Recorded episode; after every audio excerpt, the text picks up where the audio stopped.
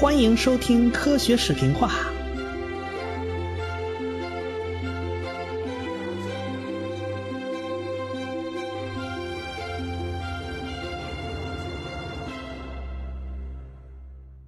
正好这几天呢是端午节假期，哎，先祝大家端午节安康啊！特别要祝福一下刚刚高考完的学子们啊，你们终于可以放松一下，痛痛快快的可以 happy 一下了，是吧？好好久没打游戏了吧？哎，这回可以名正言顺的玩了啊！手机都从爹妈手里拿回来了吧？啊，可以好好的上网啊，跟人聊天了啊！哎，一定要记得收听科学视频化啊！这是我说的。你们的人生呢，已经翻开了新的一页了。请勇往直前的去追求自己的梦想，你们是下一代的思想家和大师啊！未来将因你们而生。各位带毕业班的老师们也很辛苦啊，现在也终于可以休息一下了。一茬学生又从手里送出去了，他们将会成为未来的科学家呀、工程师啊、医生啊，或者作家等等等等等等。他们终将成为国家的。栋梁之才呀，桃李满天下，那是一种怎样的成就感呢？我真羡慕你们。我现在讲的这部《量子力学外传》呢，就提到了一大群优秀的科学家，在那个物理学革命的年代，真是人才济济，群星璀璨呢。但是令我印象最深刻的呢，还是那几个好老师啊，从汤姆逊啊、卢瑟福啊。到索莫菲、波尔、波恩，到后文我们还要讲到的郎道、费曼，正是他们的悉心栽培，正是他们的眼光独到，才发掘了大批的青年才俊。特别像海森堡和波尔这对师徒啊，那真是达到了我们中国人所说的那师徒如父子的那种地步，那关系真是不一般的好。但是。他们俩的关系在一九四一年的春天可以说是戛然而止，其中的缘由还要从这年海森堡去哥本哈根拜访波尔谈起。海森堡对哥本哈根那是相当熟悉啊，毕竟在波尔老师那里学习好多年了，是吧？波尔老师住在加士伯荣誉公寓。那海森堡也是非常熟悉的呀，因为他在波尔老师家住了，真是不是一天两天的事了。当年海森堡还是个大男孩，二十出头嘛。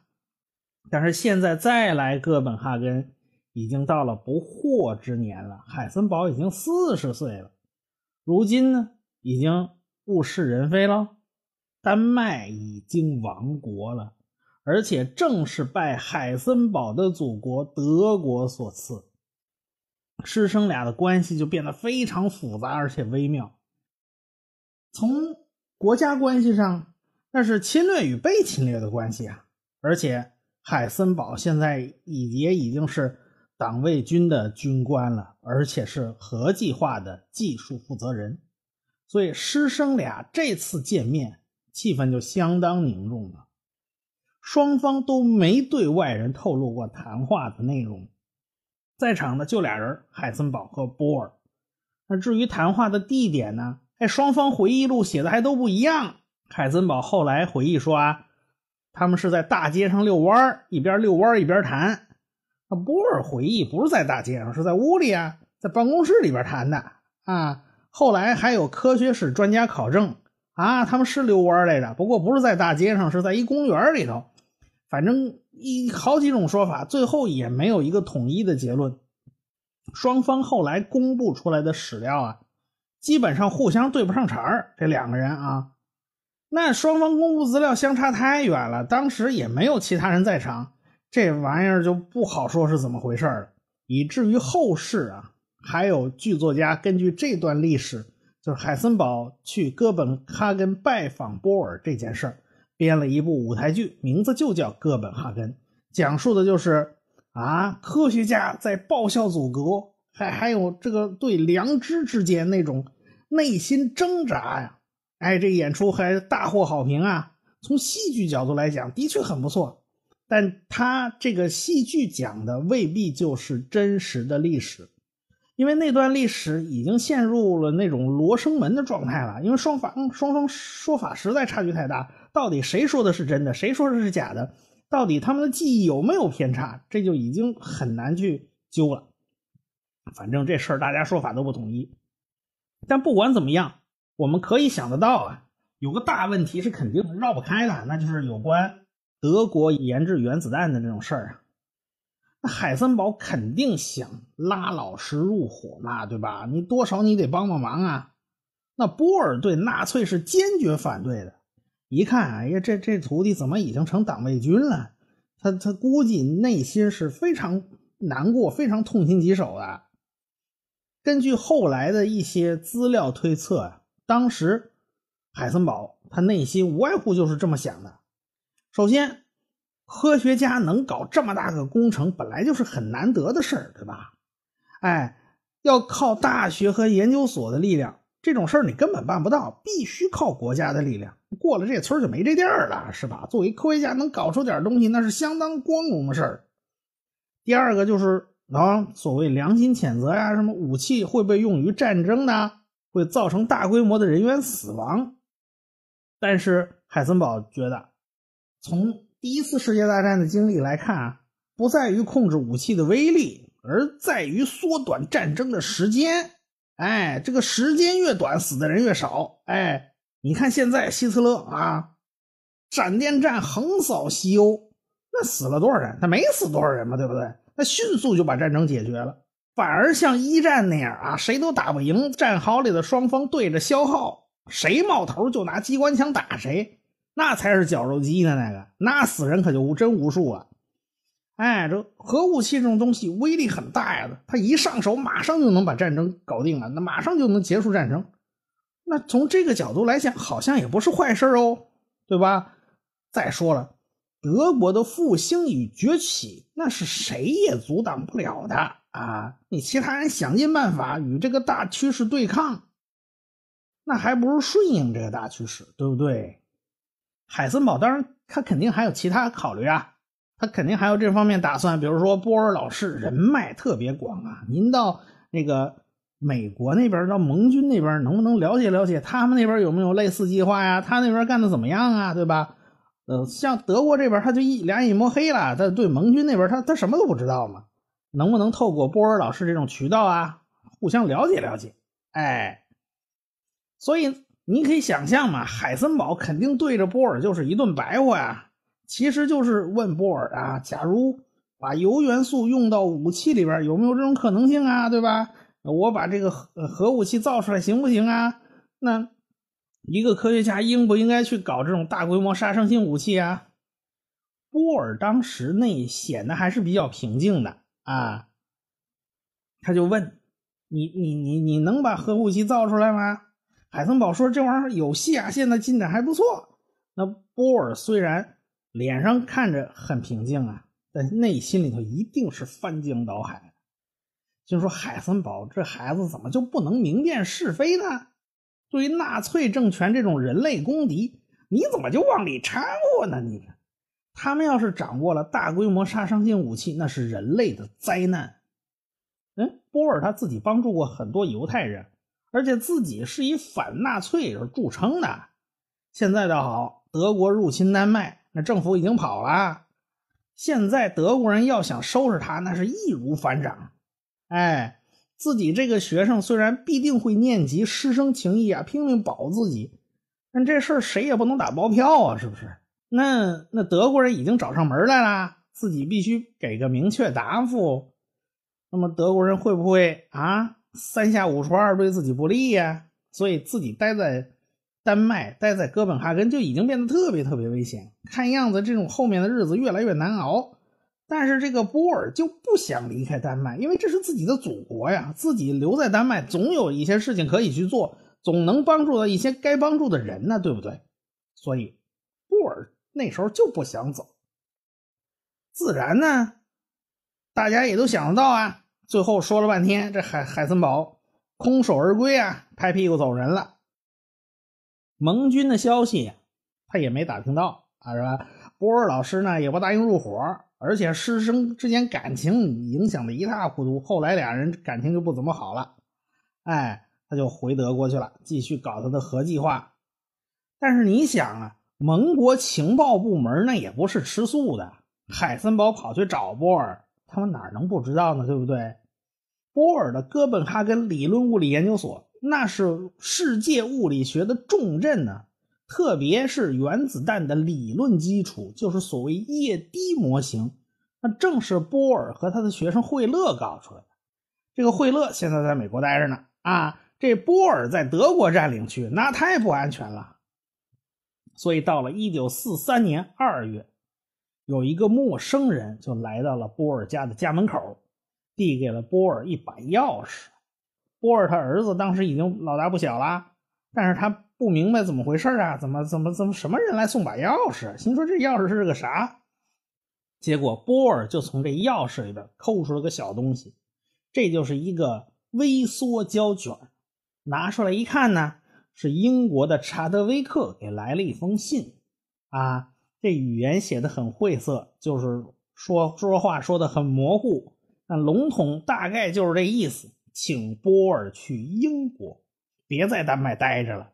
波尔是深爱着丹麦这片土地，他舍不得自己的祖国，只要能坚持下去，他绝对不会出走。可波尔不知道，他的命运其实根本就不掌握他自己自己的手里。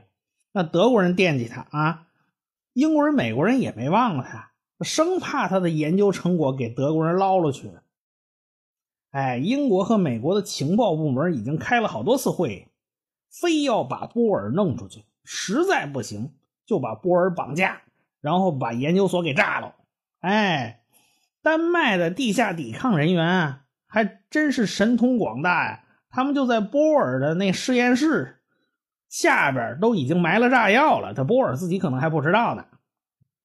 要说丹麦抵抗力量，那还真是厉害。搅和的那德国人的脑仁疼。最后，德国人打算一不做二不休，连抵抗组织带犹太人，咱来个大扫荡，全抓起来再说。咱一半枪毙，一半拉到德国去服苦役去。波尔得到消息，那不走是肯定不行了。德国人要来大扫荡，他肯定不能幸免呢。他就趁着一个月黑风高之夜，就坐了一条小渔船。就偷渡到了海峡对面的瑞典，在瑞典首都斯德哥尔摩啊，哎，波尔还去拜访瑞典国王啊，还去向各方面求啊，说能不能帮帮那些还在丹麦的那些个自己的同胞啊，还有那些犹太人呢？但是求了一圈哎，没用，谁谁哪个国家能跟希特勒叫板呢？都叫不过嘛，对不对？所以在斯德哥尔摩。波尔就开始深居简出，猫起来了，生怕被德国特工给盯上。要知道，德国盖世太保那可不是吃素的。结果又是一个月黑风高的夜晚，哎，英国特工就把波尔给带出来了。他带到郊外的一个机场上，那波尔一看呢，这机场乌漆嘛黑，什么塔台呀、灯光啊，全全都没有，就是乌漆嘛黑的一个机场。波尔看到啊，有一架奇怪的飞机就在那儿停着。一看，这飞机居然是一三合板木头做的木头飞机，哎，而且这飞机有三个座位。说白了，哎，就是个轻型轰炸机。这就是英国在二战中大名鼎鼎的文式轻型轰炸机。哎，据说啊，就是把波尔给放到炸弹舱里给带上天的。啊。中途飞到高空啊，那飞行员还呼叫呢。波尔，哎，叫波尔赶紧把那氧气面罩给戴上，赶紧戴上啊！结果叫了半天，波尔没回话，合着他已经都晕过去了。飞行员这可就犯难犯难了，这个这要是往低空飞吧，下边万一有有炮火呢，是吧？防空炮火打中，那那不是要老命吗？但是要不往低了飞呢？要是炸弹舱里边这位真死过去，那怎么办呢？最后飞行员冒险低飞，那真是冒着炮火前进呢。到了英国一降落，大家发现波尔没气儿了，赶紧抢救啊，打强心针抢救，最后才给抢救过来的。就这么着，波尔到了英国。到了英国以后没多久，波尔呢就作为原子弹工程的顾问去了美国。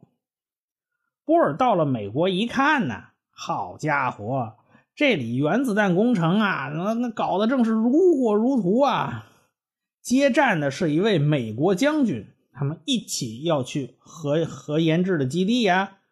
从火车站去那核基地要多长时间呢？要十二个小时坐火车。哎。在车上，这位将军啊，一直就在叮嘱这波尔啊，保密，保密，保密，重要的事情说三遍啊，这保密是第一要务。哎，这是哪些哪些哪些你能说啊？哪些哪些你不能说？哎，这反正一路十二个钟头，基本上都在讲保密有关事宜啊。这个波尔呢，到站了，到核基地了，一下火车才五分钟，那将军差点就气得晕过去了。怎么的呢？波尔一张嘴，五分钟内不该说的全说出来了。哎，要问这位将军是谁呢？那就要从核计划的一开头讲起了。罗斯福总统开始只是给了少量的钱来搞个可行性研究，他没有真的当回事儿，只是维持着。啊，后来他就得到英国人的消息了，说英国人正在搞合金管工程。这个合金管工程也是一个工程代号了，就是英国原子弹工程的代号。英国人当时主要是想通过布来搞核弹，哎，他们就搞了个合金管工程，也招纳了一批科学家，好多都是从欧洲大陆跑出来的。英国当时国力不够啊，战战争期间实在是很难支撑这种要倾国之力来研发的这种高科技了，所以呢，他就找美国人，咱们合伙一起来搞核武器。哎，哎，美国人一看英国人真上心呢，他自己才开始当真，而且到了四二年了，就开始在原子弹工程上开始发力。他们就委托一位军人当了曼哈顿计划的行政负责人，因为这位军人干了好多工程方面的活比如说建造五角大楼就是他带人干的。哎，这五角大楼就是现在的美国国防部啊。但是这军人总想上战场啊，他好不容易跑到前线当了战地指挥官了，哎，结果后边一个命令就给他叫回来了。哎呀，这军人从前线下来，老大不乐意呀。结果他上司告诉他，哎，他被晋升为将军了，这他这才开心了不少啊。此人名叫格罗夫斯，是原子弹工程行政方面的负责人。军事武器嘛，当然是军人领衔来搞。美国人老早就组织了一个专家委员会，来来讨论这种核武器方面的有关问题啊。当时还属于有一搭没一搭，就是说这个啊，咱们只是讨论一下可行性啊，上头也没指望这东西能怎么样。哎，这个委员会里面就有老牌的试验物理学家康普顿，我们以前提到过这个人啊。哎，格罗夫斯，他现在是行政负责人，他还缺个技术负责人。他一个军人，他又不懂技术，他就向专家委员会咨询啊，到底谁能当这个技术总负责人呢？康普顿就说：“我给你介绍一人此人不愧是我美国的擎天博玉柱、架海紫金梁。”那格罗夫斯赶紧问呐：“您推荐到底是谁？”康普顿推荐的这个人呢？就是罗伯特·奥本海默。那奥本海默，我们前文书提到过，他也是哥廷根大学出来的，算起来还是海森堡的师弟呀。这是波恩老师的学生啊。他在欧洲各个研究机构都游历过一圈哎，他回到美国以后呢，一直在各个大学任教，那人气也是非常的高啊。大家都公认呐，这人是个物理学奇才。但是他比起他的师兄们，那可就差远了。人家几个物理学男孩，你想吧，海森堡他们都已经是开宗立派的量子量子力学创始人了。哎，所以这个奥本海默自己就常常感慨、自私自叹呢，自己已经到了不惑之年了，还没有特别伟大的这种开创性成就是没有的。但是机遇总是偏爱有准备的头脑啊。命运已经开始向他招手了。一九三九年，刚好波尔到美国讲学，讲述哈恩他们的发现，也就是有关核裂变方面的这些东西。奥本海默一听啊，会都没开完，他就钻回实验室，就开始计算，他要估算一下，如果能发生核爆炸的话，也就是链式反应，那么这个临界质量能有多少？他自己已经开始估算了，他对这事儿非常感兴趣。哎，到了一九四一年秋天，他参加了原子能军事应用的这个研讨会，他就见到康普顿了。康普顿对他印象非常深啊。后来，康普顿召集他参加有关原子弹的讨论，他领导一小组，花了几个礼拜时间讨论着这种快速核裂变的计算。哎，就在这个研讨会上，大家还讨论到了另外一个东西，那就是核聚变，也就是氢弹有没有这种可能性造出来呢？不过那时候氢弹八字还没一撇呢啊！而且最终，奥本海默与氢弹无缘。哎，这个是。奥本海默的一个遗憾了。当然，康普顿他看到奥本海默身上还有另外一个潜质，那就是杰出的组织能力。比如说，奥本海默就主张把那么多的实验室啊，全都给我集中起来。现在很多很多实验室是分散在美国呀、英国呀、加拿大呀，分散这好多好多地方，这样互相之间沟通不畅，效率太低下了。你要想提高效率，那就必须把所有的科学家们组织到一块儿，咱军事化管理。哎，搞个大的国家实验室。哎，康普顿一听，啊，这这这说说的对，这事儿就交给你了。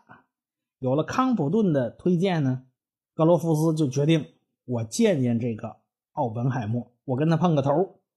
他俩就在一列火车专列上碰头了。哎，就在火车上就开始讨论。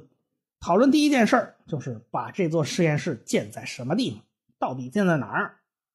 那时候美国已经在田纳西州的橡树岭啊建立了一个国家实验室了，但是有个麻烦，就这地方太靠近海岸，哎，经常有德国潜艇出没。要知道，德国潜艇最猖狂的时候是奔着纽约发射过鱼雷的，可见那时候德国潜艇有多猖狂。